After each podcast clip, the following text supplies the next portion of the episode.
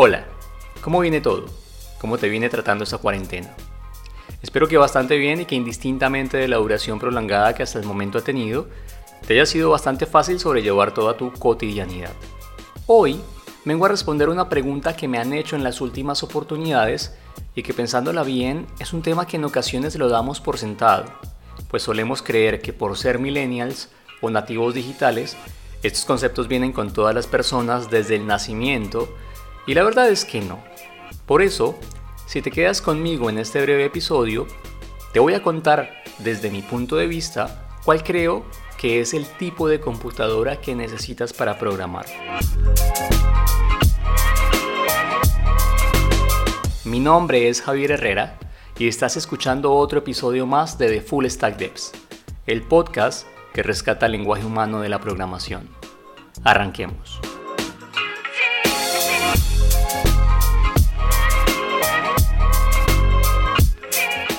Antes que nada, quiero evidenciar que no estoy acá para venderte ninguna marca de computadora ni una computadora en particular. Pues pienso que hay que elegir básicamente a quienes en el mercado están desde hace un montón de tiempo y quienes se dedican 100% a ello. Así que básicamente la decisión la dejaré de tu mano, pero vale la pena aclarar que pienso que marcas como HP, Asus, Dell, Apple, entre otro par, son las que quizás por ahí deberías pensar en darles un vistazo.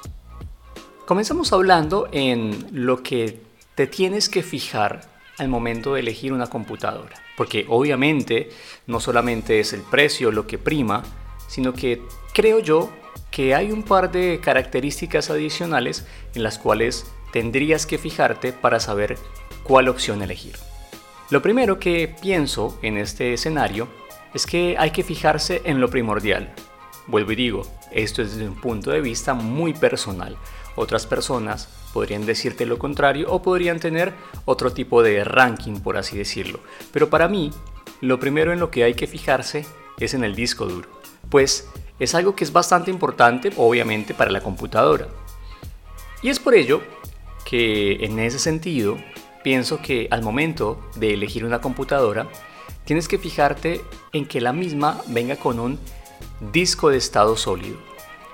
Para las personas que no conocen mucho del tema, podría decir rápidamente, sin adentrarme tanto en términos técnicos o informáticos, que en la actualidad existen dos tipos de discos duros. Y sí, aún se sigue vendiendo ese antiguo disco duro que es el famoso conocido como un disco de estado rígido Aquellos discos de estado rígido son los que quizás vos conoces tradicionalmente como un disco que tiene un lector óptico y que es ese lector óptico el que obviamente va leyendo la información dentro del disco. Por otro lado, tienes los discos de estado sólido, que no tienen ningún tipo de lector, sino que están compuestos de pequeños microchips que es allí donde obviamente se almacena la información. Entonces, en ese sentido, pienso que en esta particularidad te tendrías que fijar y tendrías que ir por la opción del disco de estado sólido o también comúnmente conocido como SSD por sus siglas del inglés, Solid State Drive. Y la recomendación va por el lado de que, primero que todo, es la última tecnología en discos duros. Y adicionalmente a esto, lo que te provee un disco de estado sólido es una mayor velocidad pues obviamente al no tener que estar leyéndose la información a través de un, por así decirlo, un ojo óptico, el acceso a la información es mucho más rápido. Entonces esto va a hacer que tu computadora ande, por así decirlo, de una manera un poco más veloz. Aquí surgen otras dudas, ¿no? Como por ejemplo puede ser, bueno, y si elijo un disco de estado sólido, qué capacidad me recomiendas o qué capacidad debe tener el mismo al momento en que yo elija o, tome la decisión. Y yo te podría decir que, desde mi punto de vista, con 256 GB de almacenamiento estás más que bien. Y vos podrías decir, pero Javi, ¿sabes qué? Lo que pasa es que yo tengo un montón de información. Mi disco duro actual tiene una tera. O me gustaría o he escuchado que mis amigos me recomiendan o mis familiares o he leído que recomiendan tener un disco de una tera, de dos teras, de bueno, un montón de información. Y básicamente yo acá te diré lo siguiente. Eso está bastante bien si obviamente te dedicaras a, qué sé yo, a la fotografía, a la edición de música o qué sé yo, también inclusive al, al famoso escenario del gaming. Pero en la programación, los archivos que vas a trabajar realmente no son tan pesados. Además que hay que preguntarse, bueno, ¿y acaso no es la nube hoy en día la que te permite tener todo un backup de tus archivos directamente accesibles desde cualquier lugar? Porque si lo piensas bien, el disco duro no solamente es el que te acabo de decir, básicamente el que le aporta un poquitito de velocidad a tu sistema, sino que pues obviamente el disco duro es en donde se van a almacenar los datos de tu computadora. ¿Y qué pasaría si tienes un montón de archivos, un montón de información y de algún momento o por alguna razón tu disco duro se rompe? No sería recomendable que toda esa información que para ti es tan valiosa se perdiera. Así que es una de las principales cosas que yo pienso que hay que tener en cuenta y es, primero, un disco de estado sólido y con 256 GB está bastante bien, porque para el otro tipo tenés, o más bien para el otro tipo de información o para la información adicional, puedes contar con almacenamiento en la nube, el famoso Google Drive o Dropbox o bueno, todos estos sistemas que existen en la actualidad. Lo segundo en lo que estaría bueno fijarse también es en el procesador. Para aquellas personas que no saben tanto de informática, básicamente el procesador es ese pequeño microchip, es el cerebro del computador que permite ejecutar todas las tareas y toda, básicamente todo lo que vos le pedís que haga a tu sistema operativo, a tu, obviamente a tu computadora. Entonces, al ser este elemento tan importante, pienso que tendrías que saber elegir bastante bien al respecto. Y más allá de entrar, vuelvo y digo, en términos técnicos o en términos demasiado informáticos, pensaría que con un procesador tipo i5 un i7 de doble núcleo, estarías más que cubierto si lo que te quisieras dedicar es obviamente a la programación. Ahora vos dirás, pero Javi, la verdad es que yo no sé ese tipo de cosas, eh, eh, eh, ya me estás confundiendo. Y yo te diré, no te preocupes, siempre que vos vas a comprar una computadora, esas especificaciones están a la mano. Entonces, tienes que saber exactamente preguntar para que pues obviamente sepas cuáles son las características de esa computadora que estás a punto de adquirir. Porque seamos sensatos, no solamente importa que sea linda o que sea económica. Estás pensando en comprar lo que nosotros en desarrollo conocemos como nuestra principal herramienta de trabajo o nuestra segunda herramienta de trabajo porque pues la primera en este momento es nuestra cabeza, ¿no? Así que fíjate también en el procesador, un procesador que está bastante bueno, un i5 como mínimo, doble núcleo y ya de ahí para adelante la velocidad de procesamiento pues dependerá del tipo de procesador, pero pienso yo que por ahí puede ir la cosa. Ahora, como tercer característica, como es lógico, no podemos dejar por fuera a la tan famosa memoria RAM, que pues obviamente esta misma va de la mano del procesador y es la que recuerda todas aquellas órdenes que le has dado a tu sistema operativo que haga. La RAM se encarga también de adicionarle velocidad a tu sistema operativo y a todas las acciones que haces con el mismo. Entonces, por decirlo así, entre el procesador y la memoria RAM, básicamente se van a dividir lo que viene siendo las responsabilidades de los procesamientos. Si quisieras obviamente estar corriendo programas como Photoshop o cualquier programa de diseño, si quisieras adicionalmente correr Firefox o un navegador, Spotify, Visual Studio Code, un editor de código, un IDE o ese tipo de cosas, creo yo que con 8 GB en RAM estarías bastante bien. Pues esta capacidad de, procesamiento de la memoria RAM está bastante bien para que pues obviamente puedas cumplimentar todo lo que necesitas. Ahora, alguien acá podría decir, pero Javier, vos estás loco, o sea, la verdad que estás pensando muy por debajo de la media. Yo te diré, ¿sabes que no? Esto que te estoy diciendo es como lo que está por encima antes de la media. Porque si nos fijáramos, por ejemplo, en lo que venden hoy en día en la actualidad, los famosos computadores que son para las personas no programadoras o personas como clientes regulares, estas características siempre están por debajo. Yo te invito a que vayas, bueno, no ahora porque estamos obviamente en, en un sistema de cuarentena, pero te invito a que veas por una página de e-commerce que algunas computadoras, las más económicas que existen, están por debajo de estas características y te vas a dar cuenta que lo que te digo no es mentira. Entonces, si le apuntas un poco más por encima, te vas a dar cuenta que vas a poder llegar a esto. Entonces, básicamente tenemos como tres pilares fundamentales, ¿no? Primero que todo, el disco duro. Ya habíamos hablado de un disco de estado sólido que tenga como mínimo 200 GB en RAM, 256 GB en RAM. Habíamos hablado de un procesador que como mínimo sea un i5 con doble núcleo. La velocidad de procesamiento dependerá del mismo. Y como tercero, la memoria RAM, que tal como lo acabo de mencionar, con 8 GB estás bastante más que bien. Ojo, acá quiero hacer un pequeño paréntesis y esto obviamente lo digo con todo el cuidado que se merece. Y es que en este momento no estoy dando especificaciones de un sistema que sea hábil o que esté optimizado para lo que viene siendo la edición de video o en el caso de la gente que gusta del gaming para justamente ser un gaming.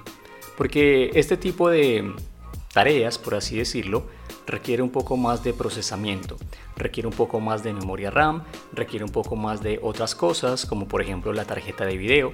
Entonces, eh, en este momento no estoy tocando eso.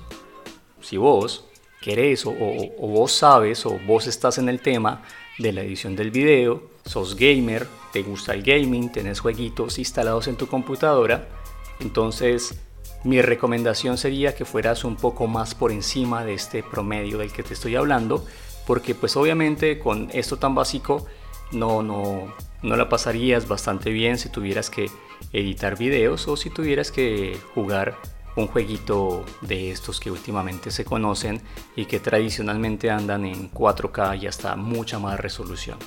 Como es lógico, ya después de estas tres características o de estos tres pilares fundamentales, hay otras características que por lo menos para programar eh, son un poco no tan relevantes, como la tarjeta de video, como bien lo mencionaba, y la pantalla, la calidad de la pantalla.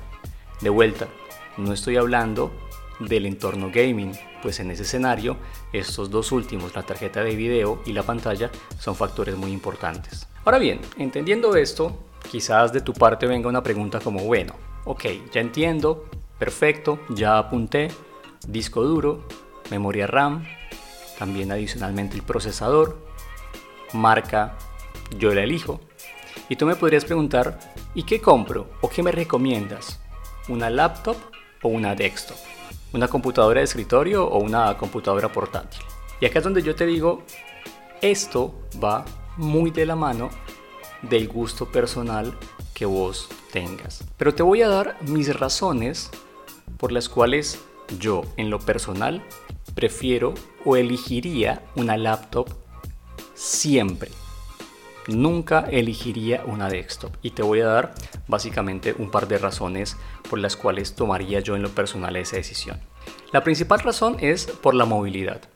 Básicamente, en ocasiones te vas a dar cuenta que tener una computadora portátil te permite un montón de cosas Indistintamente de la seguridad de tu país, eso es indistinto, o sea, no, no, no nos vayamos en ese tema de, uy, es que voy a salir con la computadora, estoy cargando algo que vale mucho dinero en mis espaldas. No nos metamos en ese tema. Pero pongamos un escenario donde tienes que salir, eh, hacer un trabajo con los compañeros, con tus compañeras de la facultad y qué más, mm, que estaría bueno que tuvieras tu propia computadora y sentarte en un café o la cafetería de la universidad o bueno, en cualquier lugar para hacer esos trabajos. Ahora, en el escenario laboral es bastante más de lo común o es muy común, por así decirlo, que tengas que tomar tu computadora, irte a donde un cliente y en la computadora trabajar una tarde o trabajar una mañana y eso te aporta obviamente mucha más movilidad tal como lo menciono.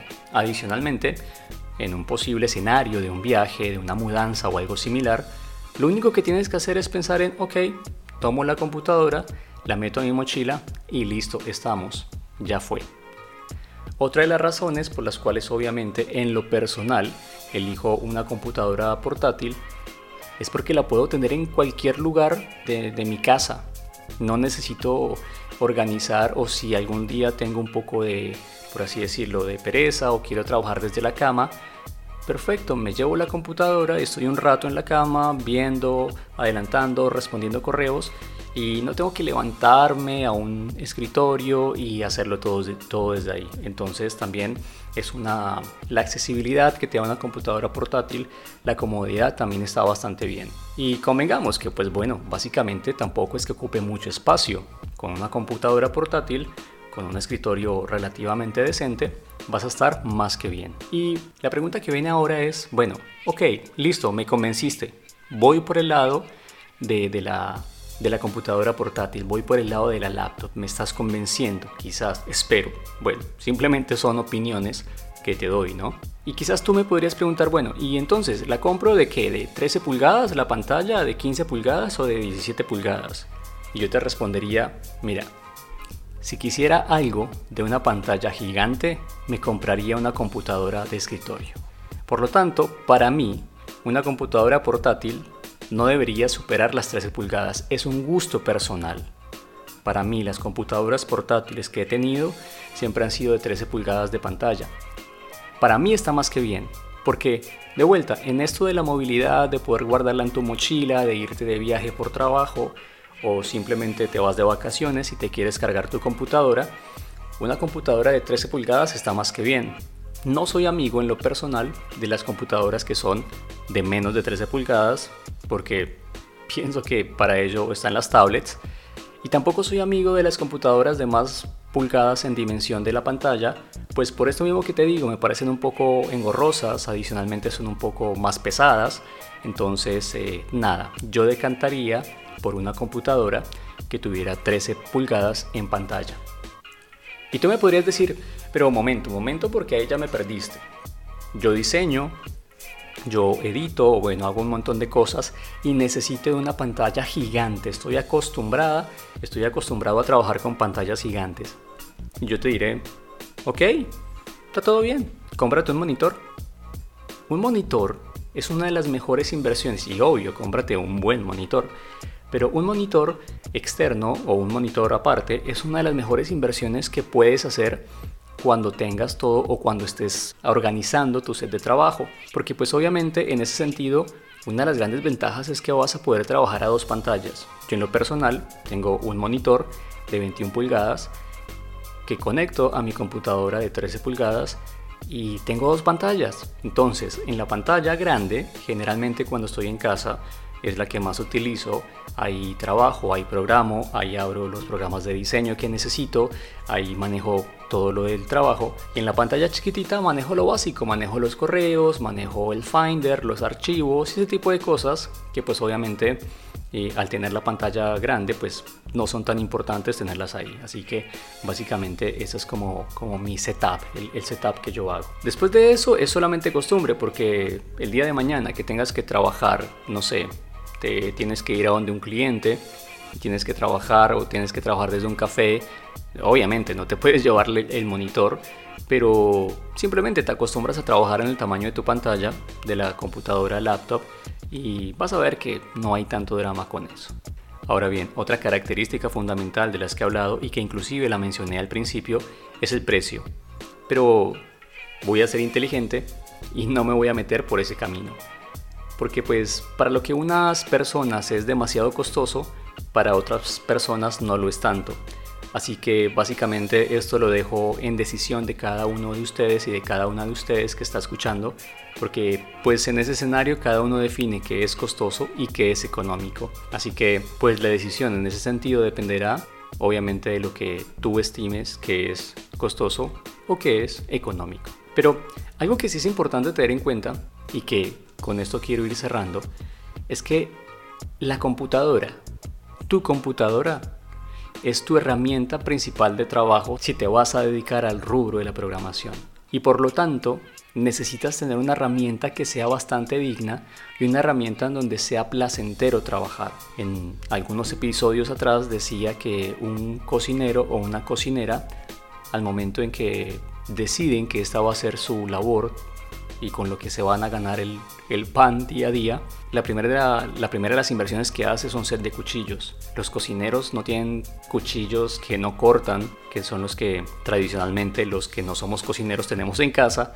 No, ellos tienen un buen set de cuchillos y un buen set de ollas y bueno, el cuento al que quiero llegar es que obviamente la computadora es tu herramienta de trabajo. Dignifícala, haz una buena inversión, porque créeme que haciendo una buena inversión vas a alargar esa inversión unos 5 o 7 años y ya después el cambio pasará simple y llanamente por gusto, porque inclusive hay computadoras que pueden bancársela o pueden soportar el uso y el desuso un poco más. Así que nada, con eso yo creo que podrías tener un poco de luz o un poco de conocimiento al respecto. Obvio, no quiero tampoco hablar del resto de setup que vos deberías tener en cuenta, como el escritorio, la silla, el mouse, el teclado, pues si bien hacen parte de tu proceso de trabajo y de tu cotidianidad, pienso yo que de momento no viene al caso, porque en ese sentido sí podríamos entrar en un debate de qué es mejor o qué es peor y pues como siempre lo digo en ocasiones, para gustos los colores. Así que dejemos el tema ahí.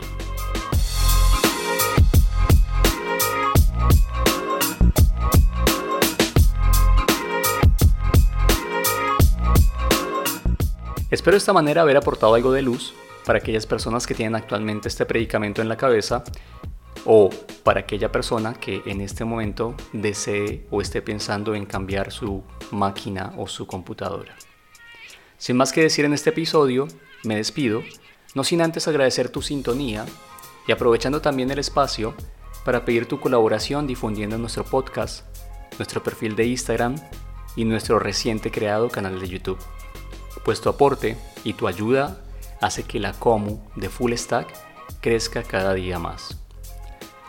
Nos escuchamos así la próxima semana con más temas de programación y desarrollo web. Solo aquí en The Full Stack Devs, el podcast que rescata el lenguaje humano de la programación. Adiós.